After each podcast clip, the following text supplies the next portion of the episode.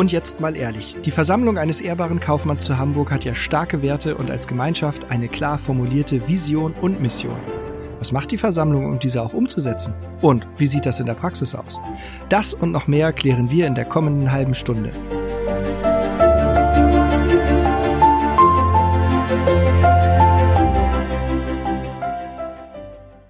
Wir sprechen dazu mit dem Verantwortlichen für den Ausschuss Ehrbarkeit in der Praxis und sagen Moin und herzlich willkommen, Thomas Floto. Hallo, schönen guten Tag. Vielen Dank, dass du dir Zeit für unseren Podcast nimmst. Mit uns vor dem Mikro sitzt heute wieder mein lieber Marc. Moin, mein lieber Marc. Ja, moin zusammen. Und während Sie, liebe Hörerinnen und Hörer und natürlich auch unser Gast ins Franzbrötchen beißen, stelle ich diesen mal vor. Thomas Floto ist eine echte Erscheinung. Wer ihn schon mal persönlich kennenlernen durfte, weiß, was wir meinen. Dem sympathischen Diplomverwaltungswirt sieht man seine 58 Jahre nicht wirklich an. Sein Händedruck ist allerdings bezeichnend für seine grundehrliche, unverlässliche Art der Zusammenarbeit, denn darauf kann man sich immer verlassen. Bei ihm sind meinen, machen und vor allen Dingen auch sagen immer gleich. Und am liebsten ist es ihm, wenn man ihnen in diesem Sinne dieselbe Freundlichkeit entgegenbringt. Einfach offen und aufrichtig seid. Damit tut man ihm ganz leicht was Gutes. Für sich selber schafft er das durch einen Spaziergang an der Nordsee oder, und da waren wir wirklich sehr überrascht, durch das Treckerfahren. Würde Thomas Floto ein Jahr nicht arbeiten müssen, so würde er sich intensiv mit moderner Landwirtschaft in Theorie und Praxis auseinandersetzen. Wir freuen uns auf das Gespräch, das mit dem Sprecher der Geschäftsführung von Pflegen und Wohnen in Hamburg bestimmt einfach zu führen sein wird. Hab, ja, Vielen Dank für die lobenden Worte, Merlin.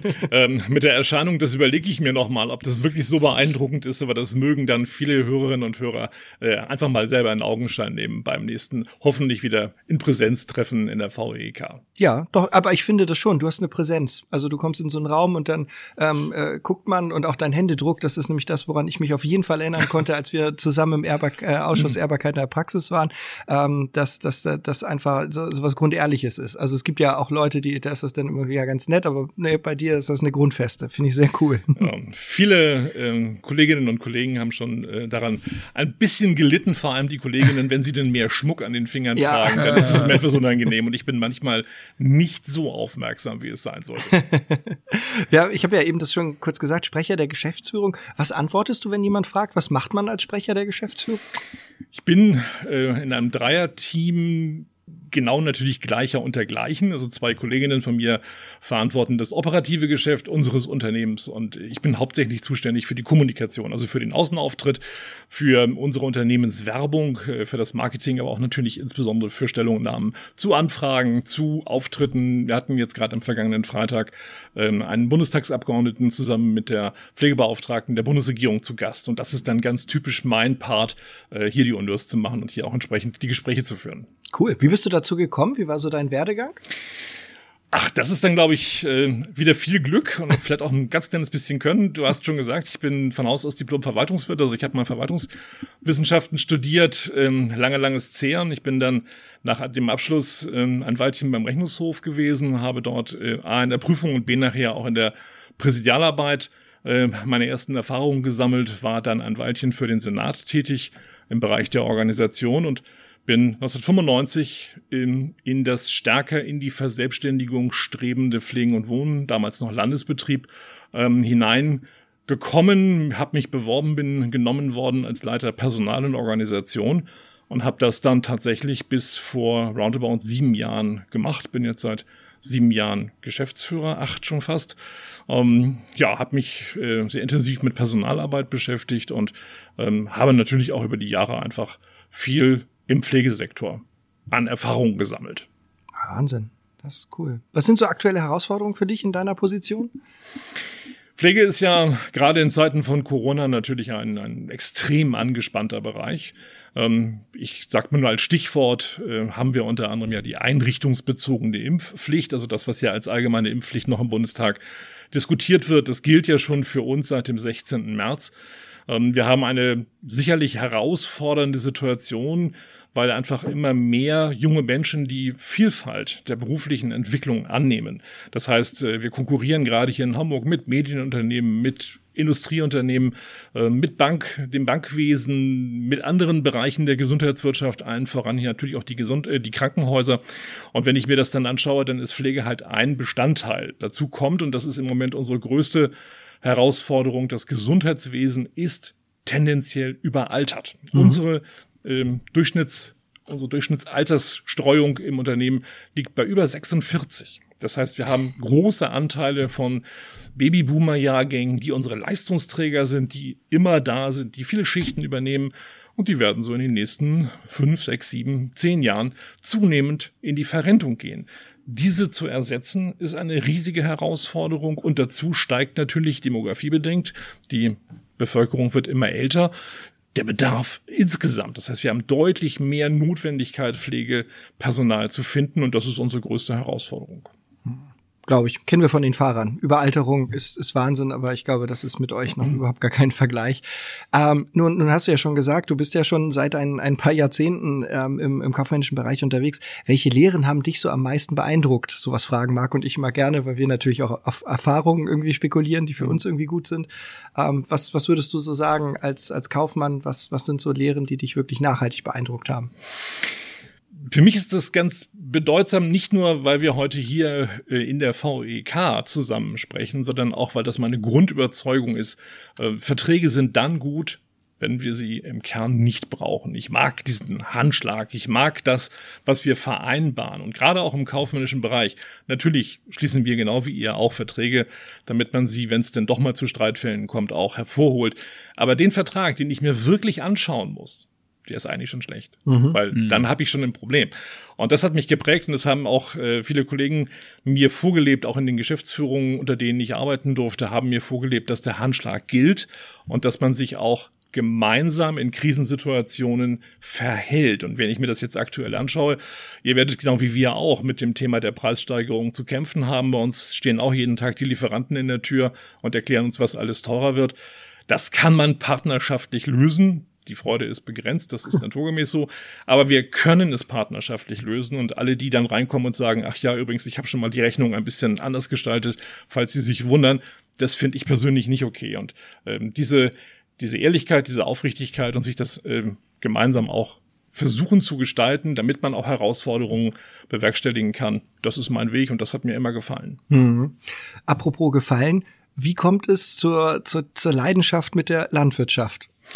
Das ist kindheitsbedingt. Ich habe äh, in ganz, ganz ja, jungen Jahren und auch nachher noch als Jugendlicher äh, viele Wochenenden bei meinen Großeltern in der Nordheide verbracht, ein kleines Bauerndorf. Der Bauer nebenan hatte noch einen 40 PS Trecker, das war damals schon richtig groß. Heute würde man den kaum noch kaufen können. und ähm, also ich habe viele Sommerwochenenden und auch Ferien auf dem Feld verbracht. Nicht als, als Job, sondern wirklich freiwillig mit Begeisterung. Und das hat es geprägt. Und ich bin mittlerweile ähm, ein bisschen mehr interessiert, also nicht nur Technik an sich, die steht schon noch im Fokus, aber ich finde es einfach faszinierend, wie hoch die Produktivität äh, sich in den letzten Jahren der Landwirtschaft auch weiterentwickelt hat, was alles möglich ist. Ähm, wir sprechen jetzt über Robotik, wir sprechen jetzt über Automation in der Landwirtschaft, die wir zunehmend brauchen über immer größere Maschinen, über immer stärkere Digitalisierung. Mhm. Also wenn du dir heute einen Traktor ansiehst oder einen Mähdrescher ansiehst, was da an Digitaltechnik drinsteckt, das findest du selbst in Oberklasse PKWs nicht. Mhm. Und äh, das finde ich schon faszinierend, wenn man sich mal überlegt, wie viele Menschen wir heute äh, mit einer doch relativ kleinen Bauernschaft ernähren können. Und wir sehen das ja gerade wieder in den aktuellen Diskussionen, woher kommen große Teile unserer Getreideerzeugnisse. Dann ist das einfach eine ganz für mich ganz spannende Entwicklung, wie wir sowas können, wie wir heute auf den Punkt genau, auf den vielleicht nicht Zentimeter, aber auf die zehn Zentimeter genau düngen können.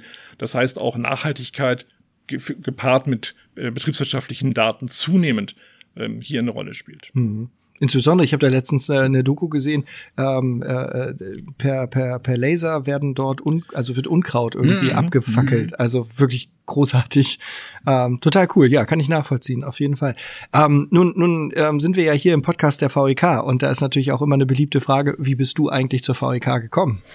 Wahrscheinlich relativ klassisch. Ich bin eingeladen worden, tatsächlich zur Jahresschlussversammlung und war damals ah. wirklich mächtig stolz darauf.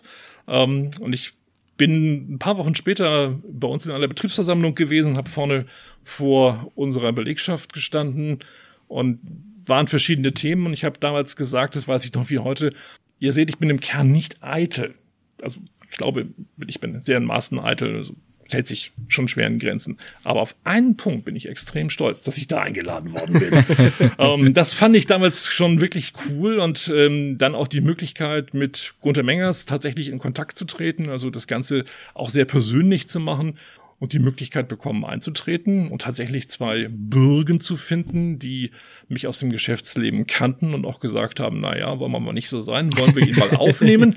Ähm, das hat mir gut gefallen und es gefällt mir bis heute gut und inzwischen bin ich derjenige, äh, wie ihr ja auch, die andere Menschen ansprechen und sagen, wollt ihr nicht bei uns mitmachen?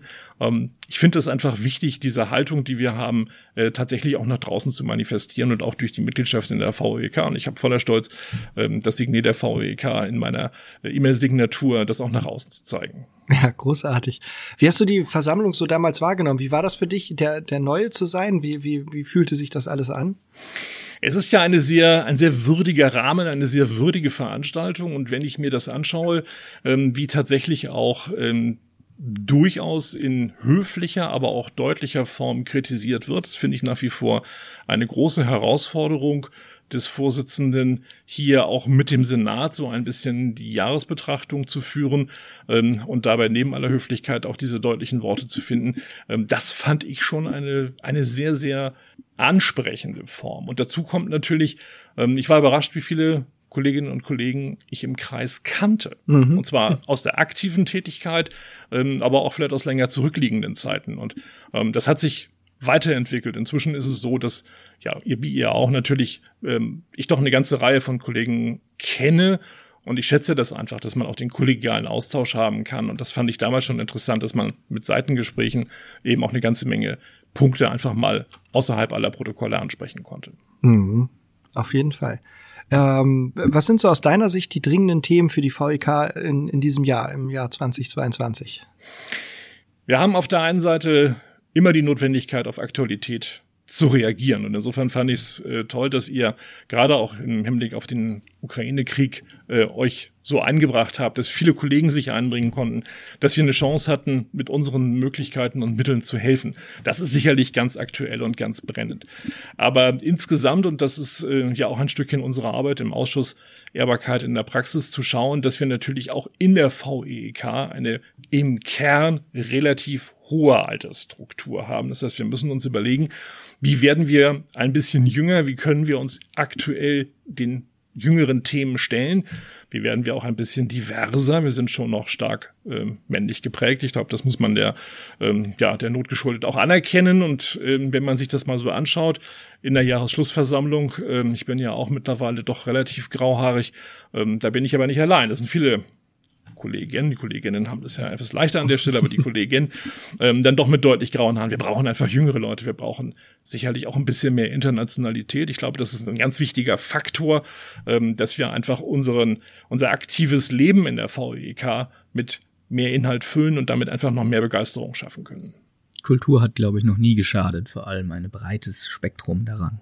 Was genau ist die Aufgabe des Ausschusses der Ehrbarkeit in der Praxis eigentlich? Ja, der Name ist Programm. Wir versuchen den Begriff der Ehrbarkeit mit mehr Inhalt zu füllen, um auch Menschen, die noch nicht Mitglied sind, ähm, davon ein Stückchen mehr in Kenntnis zu setzen, was denn eigentlich überhaupt dieser Begriff bedeutet. Wir hatten ja vor zwei Jahren waren es, wenn ich das richtig erinnere, ähm, den Jugendbegriff des Jahres Ehrenmann, Ehrenfrau. Mhm. Und ähm, ich glaube, ich war damals ähnlich wie ihr vielleicht auch überrascht, ähm, als diese Begriffe tatsächlich genannt worden. Und äh, wenn ich mir heute das Thema Ehrbarkeit anschaue, dann haben wir im Ausschuss zunehmend den Eindruck, dass Menschen jüngeren Alters damit nicht immer unbedingt etwas anfangen können. Und ähm, das einfach stärker zu transportieren, Ideen zu entwickeln, was können wir auch in der Öffentlichkeitsarbeit nach außen darstellen, äh, ohne dass wir ähm, jetzt dem Ausschuss ähm, für die Kommunikation hier Konkurrenz machen wollen. Es ist ein gemeinsames Werken daran, ähm, also stärker einfach den Inhalt der VEK nach außen zu transportieren und dafür auch Rahmen zu setzen. Dazu gehören auch, und das hat uns im letzten Jahr durchaus intensiv beschäftigt. Dazu gehören auch Überlegungen, wie gehen wir denn zum Beispiel mit Beschwerden um, die die VEK über einzelne Mitglieder erreichen. Auch dazu haben wir inzwischen ein Verfahren entwickelt, das auch im Vorstand soweit akzeptiert worden ist. Und ich glaube, auch das muss die VEK können, selber für Ehrbarkeit eintreten. Das will ich auch stark meinen, ja. Wie viele Leute seid ihr so? Wie viele Mitglieder, Mitglieder arbeiten im Ausschuss mit? Also wir sind aktuell sieben. Ähm, die ganz aktiven sind eher so Richtung fünf. Ähm, also wir haben schon mal über den One-Pager versucht, ein paar mehr neue Mitglieder zu finden. Es gestaltet sich aber schwierig, weil natürlich auch viele Kolleginnen und Kollegen stark eingebunden sind mhm. von der Zeit. Ähm, trotzdem glaube ich, dass wir noch ein bisschen mehr vertragen können und ich hoffe natürlich auch sehr stark, dass Merlin zurückkommt, der ja eigentlich dem Ausschuss angehört, aber dann irgendwann abgewandert ist, temporär, aber er steht noch in der Mitgliedschaft. Ja. Hm. Merlin. Ja, vielen Dank an Dr. Marc Breidenbach, der, der, der mich da äh, rausgekobert hat, ja. Nein, nein, ach, das ist ja auch nur, nur, nur auf Zeit. Welche Themen oder Projekte habt ihr in den letzten Jahren so bewegt? Wir haben den Jugendcontest gestaltet, der dann leider in der ersten Phase der Corona-Pandemie so ein bisschen mm. unter die Räder gekommen ist. Es hat eine hervorragende Online-Veranstaltung gegeben. Hier auch nochmal ganz großer Dank an die Geschäftsstelle, die Kolleginnen, die dort äh, viel, viel für uns im Rückhalt arbeiten, die ganz viel möglich machen und ähm, hier vor allem Antonia Schmidt-Busse und äh, Jesse Wallis haben unglaublich viel dafür getan, dass diese Online-Veranstaltung eine gute wurde. Und ich bin nach wie vor völlig fasziniert. Ähm, es ist ja ein Wettbewerb, der auf YouTube gut sichtbar ist, ähm, welche, welche Ideen diese jungen Menschen entwickelt haben und wie, wie vielfältig auch tatsächlich die Meinungsbildung zur Ehrbarkeit ist. Das wollen wir im Kern wiederholen. Wir wollen also einen weiteren Wettbewerb dazu ausloben. Das wird vielleicht noch ein bisschen dauern, weil wir einfach im Moment ähm, beim nächsten Mal sicher sein wollen, dass wir auch eine Präsenzveranstaltung hinbekommen. Ansonsten haben wir uns sehr viel mit äh, ein bisschen mehr formaleren Dingen beschäftigt. Wir haben tatsächlich auch zum Thema Aufnahmegeschehen, zum Thema Ansprechbarkeit, wie kommen wir auch ähm, in der Öffentlichkeit an, wie kann man relativ leicht Mitglied werden, relativ barrierefrei. Mitglied werden, ähm, viel gearbeitet und uns eben auch durchaus mit den kritischeren Themen beschäftigt. Wie wollen wir bei Beschwerden verfahren? Klingt interessant. Ähm, habt ihr aktuelle Themen und Projekte neben dem, was du eben schon erwähnt hast? Wir werden uns insbesondere gemeinsam mit dem Ausschuss für Kommunikation, das wird eine Abstimmung sein müssen, die wir noch bewerkstelligen wollen, ähm, Gedanken machen, wie wir das Ziel der VWK, nämlich tatsächlich jünger und diverser zu werden, auch umsetzen wollen. Ähm, das ist keine Aufgabe aus unserer Sicht, die man alleine in Ausschüssen diskutieren sollte, sondern das ist eine Aufgabe, die jedes VEK-Mitglied, mhm. gleich ob jung oder alt oder ob lang dabei oder kurz dabei, ob Mann oder Frau, ähm, auch ausleben sollte. Gemeinsam zu überlegen, wie schaffen wir es, unsere Werte, die wir in uns tragen und die wir im Geschäftsalltag leben, wie schaffen wir es, diese Werte vielleicht nicht nur zu übertragen auf jüngere Leute, sondern auch ein Stückchen sichtbarer zu machen und damit neue Mitglieder zu gewinnen. Ja, am Ende ist jedes Mitglied irgendwie die beste Werbung für die Versammlung selbst. Ne? Ganz genau. Ein Spieler. Anstelle von Werbung präsentieren wir Ihnen in unseren Sendungen immer tolle gemeinnützige Einrichtungen aus unserer Stadt. Heute die Deutsche Gesellschaft zur Rettung Schiffbrüchiger. Nicht direkt aus unserer Stadt, aber als Hafenstadt freuen wir uns natürlich sehr, dass es diese Menschen gibt. Die auch Seenotretter genannte Organisation ist verantwortlich für den maritimen Such- und Rettungsdienst in den Gebieten von Nord- und Ostsee. Sie ist zuständig dafür, sämtliche Such- und Rettungsmaßnahmen durchzuführen, zu leiten und zu koordinieren. Dazu unterhält sie die deutsche Rettungsleitstelle See. Die Seenotretter nehmen ihre Aufgabe unabhängig und eigenverantwortlich wahr. Deshalb verzichten sie auf staatliche Mittel und finanzieren sich und ihre Arbeit ausschließlich durch Spenden. Mehr Infos finden Sie auf www.seenotretter.de oder in den Show Notes. Denken Sie daran, Unterstützung ist Ehrensache. Hm, hast du natürlich neben der Vergrößerung deines Ausschusses äh, noch andere große Wünsche, die du durch den Ausschuss erfüllen möchtest? Ich hoffe sehr, dass wir dazu beitragen können, den Begriff der Ehrbarkeit wieder stärker in der Kaufmannschaft zu verankern. Wir sind, glaube ich, in vielen Bereichen immer noch auf einem Weg, dass zunehmend die Egoismen Platz greifen. Und ich würde mich sehr freuen, wenn es uns gemeinsam gelänge. Und der Ausschuss ist ja nur ein Stückchen Motor, nur ein bisschen Transporteur ähm, der Situation, dass es uns gelänge, mehr Menschen davon zu überzeugen, dass Geschäfte immer dann gut sind, wenn sie für beide Seiten Erfolg bieten. Sprechen wir noch ein bisschen über das Geschäftliche. Ähm, was genau bietet dein Unternehmen Pflegen und Wohnen eigentlich so an? Wir sind nicht ganz so alt wie die VEEK, aber immerhin mit 402 Jahren auch schon relativ lange. 403 werden es jetzt sogar äh, in diesem Jahr. Jahren doch lange am Hamburger Markt. Wir stammen aus den Anfängen der öffentlichen Daseinsvorsorge. Ähm, man hat damals erkannt, dass äh, Menschen, die vielleicht aus Gründen des Hungers und der Not Diebstähle begehen, dass man die vielleicht nicht am nächsten Baum erhängen sollte, sondern dass wenn man diese Menschen in eine ähm, gescheite Arbeit bringt und ihnen dafür Obdach und Essen gibt, dass sie dann nicht mehr straffällig werden. Und das hat man getan. So hat man in Hamburg, dort wo heute das Thalia-Theater steht, am Alstertor, das erste Werk- und Zuchthaus gegründet. Also Werk, Arbeit, aber auch Züchtigen. Man muss sich einer Ordnung unterwerfen. Dieses Werk- und Zuchthaus hat dann über mehrere Stationen in Hamburg ähm, tatsächlich auch ähm, an großer Bedeutung gewonnen. Es ist abgebrannt beim großen Hamburger Brand 1842 und äh, ist dann immer weiter aus der Stadt hinausgezogen und über die Jahre haben wir dann in erst kaufmännischer Trägerschaft stehen. Das finde ich ganz wichtig. Wir sind gegründet worden von Hamburger Kaufleuten, dann übergewechselt in die öffentliche Daseinsvorsorge des Staates, also des Landes Hamburg und am Ende des Tages wieder zurückgekehrt in die Privatwirtschaft. Ähm, wir haben dann verschiedenste Bereiche dazu gewonnen. Wir haben uns zeitweise beschäftigt mit der Unterbringung von Zuwanderern, mit äh, der Unterbringung von Flüchtlingen, mit der Eingliederungshilfe. Aber unser Kerngeschäft, das ist die stationäre Langzeitpflege. Ich sage ganz bewusst nicht Altenpflege, weil wir haben auch viele jüngere Bewohnerinnen und Bewohner in unseren Reihen, die also tatsächlich mit Anfang 30 äh, einen dauerhaften Pflegebedarf aus, aufweisen. Wir sind dann 2005 ähm, aus dem damals zwischenzeitlich gegründeten Landesbetrieb, dann Anstalt öffentlichen Rechts geworden, dann eine ausgegründete GmbH, die haben wir 2007 privatisiert und ähm, ich sage dann immer gerne, wir sind seit 2007 wieder da angekommen, wo wir vor 402 Jahren begonnen haben, nämlich in der Kaufmannschaft und da fühlen wir uns auch wohl. Wir betreiben diese stationäre Langzeitpflege als Wirtschaftsunternehmen. Wir sind erwerbswirtschaftlich tätig, wir sind nicht gemeinnützig und das sagen wir auch voller Stolz, ähm, weil das ist der Sinn und Zweck des SGB 11. Da steht drin, Private sollen solche Angebote machen.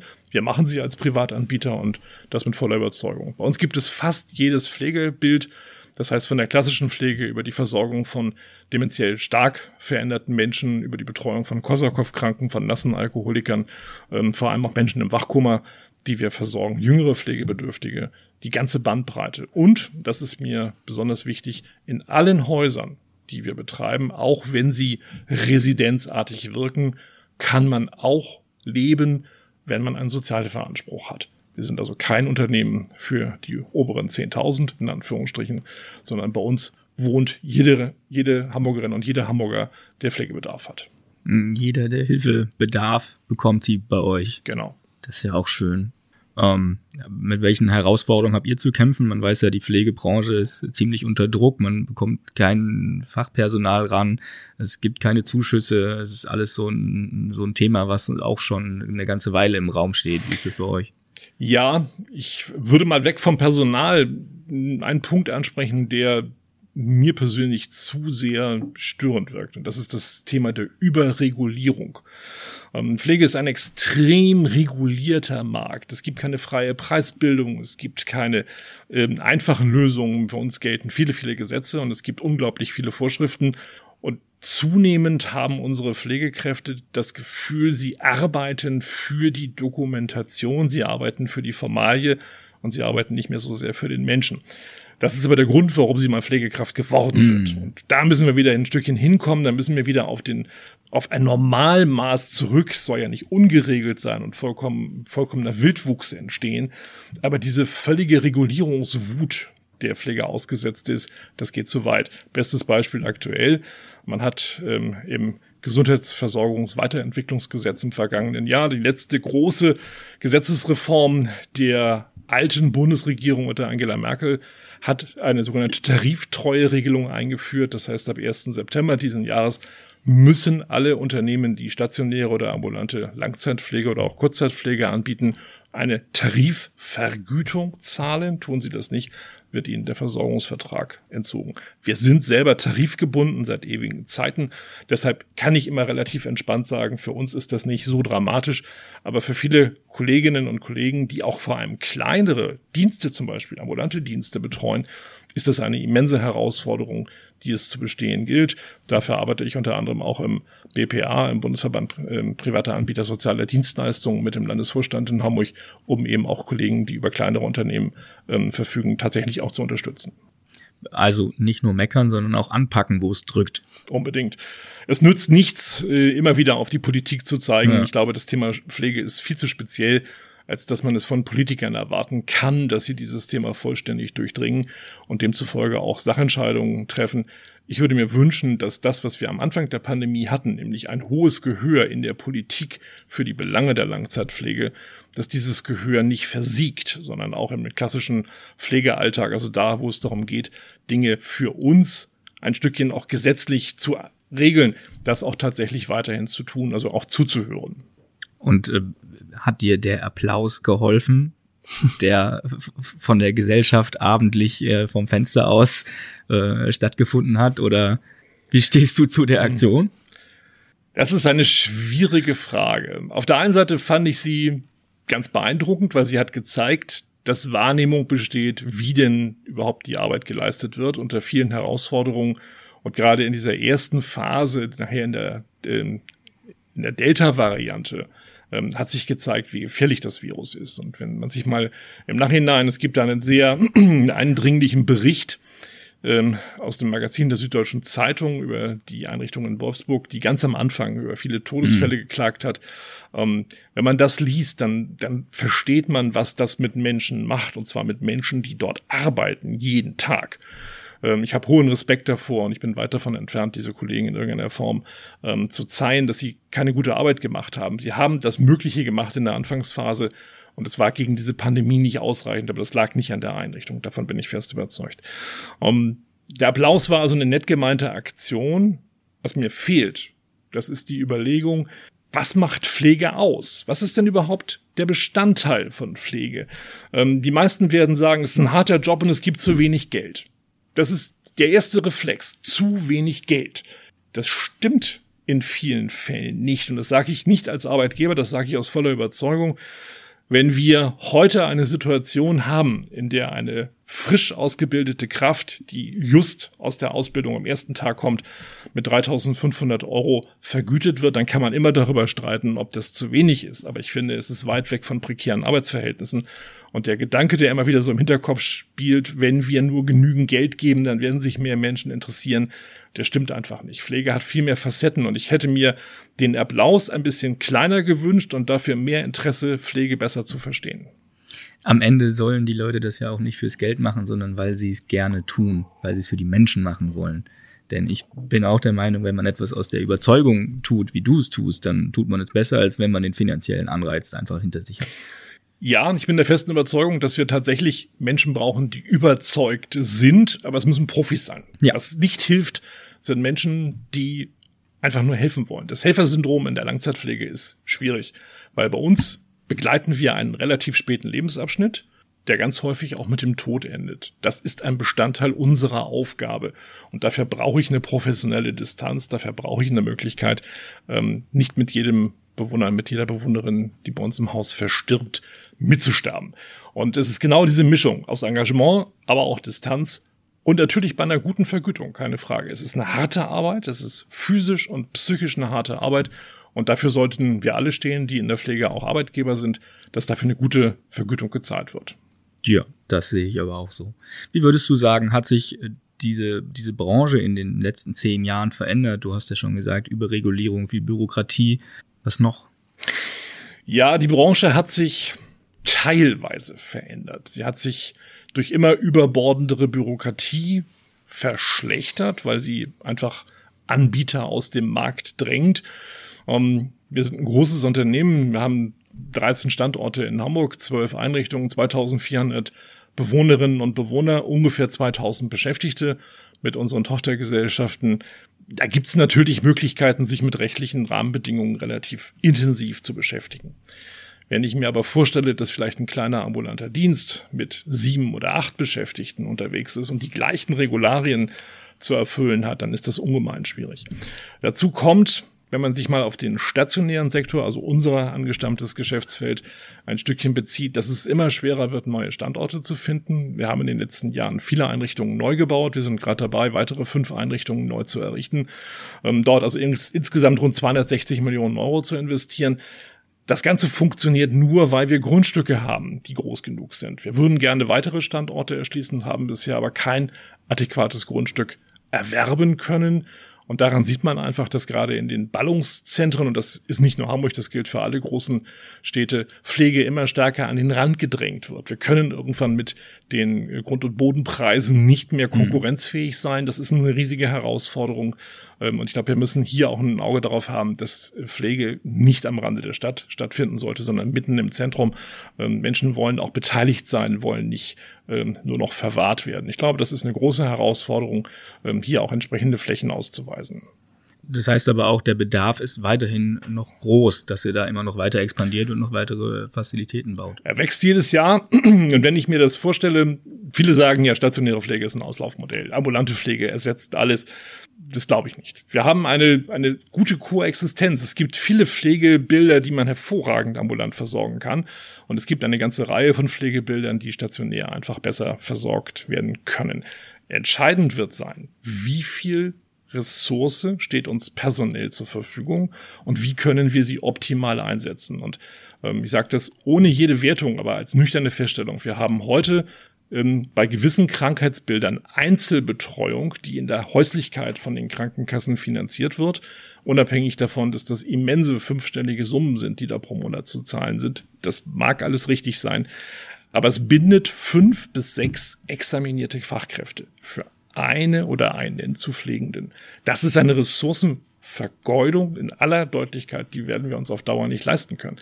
Diese fünf oder sechs Fachkräfte könnten parallel 50 Bewohnerinnen und Bewohner versorgen. Und da müssen wir hin, da müssen wir eindeutig ähm, auch nüchtern erkennen, dass das Füllhorn der Pflege leider nicht unendlich ist. Was macht euch da besser oder was macht ihr besser als eure Mitbewerber?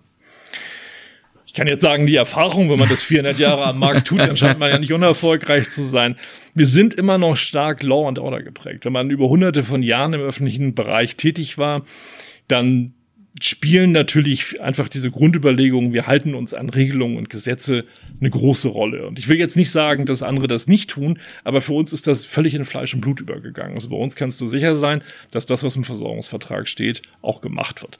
Ähm, dazu kommt, dass wir als Arbeitgeber aus langer Tradition heraus äh, tatsächlich viel für unsere Beschäftigten tun. Das ist nicht nur die adäquate Vergütung, das sind Maßnahmen aus der Gesundheitsförderung, das ist einfach eine große Unterstützung für Kolleginnen und Kollegen in der Qualifikation, in der lebenslangen Weiterentwicklung. Wir möchten gerne, dass Menschen sich bei uns entwickeln können, dass wir gemeinsam ähm, hier Erfolge haben. Und das passt einfach besser mit einer gewissen Größe. Wir haben eine andere Situation, als das vielleicht einige unserer Wettbewerber haben, die bundesweit aktiv sind, die vielleicht sogar europaweit aktiv sind, die wesentlich größer sind als wir. Wir haben eine gute Mischung. Auf der einen Seite noch überschaubar genug, viele Menschen, die bei uns tätig sind, zu kennen und auch groß genug, um entsprechendes Potenzial zu haben, dass wir tatsächlich am Ende des Tages auch eine Möglichkeit für, zu fördern, und auch ähm, einfach spannende Dinge mit den Kollegen zu machen. Und sei es, dass man mal gemeinsam grillt und gemeinsam einfach ein Fest auf die Beine stellt. Das gehört ja auch manchmal dazu. Absolut. Wie sieht äh, für dich Ehrbarkeit oder ehrbares Verhalten in eurer Branche konkret aus?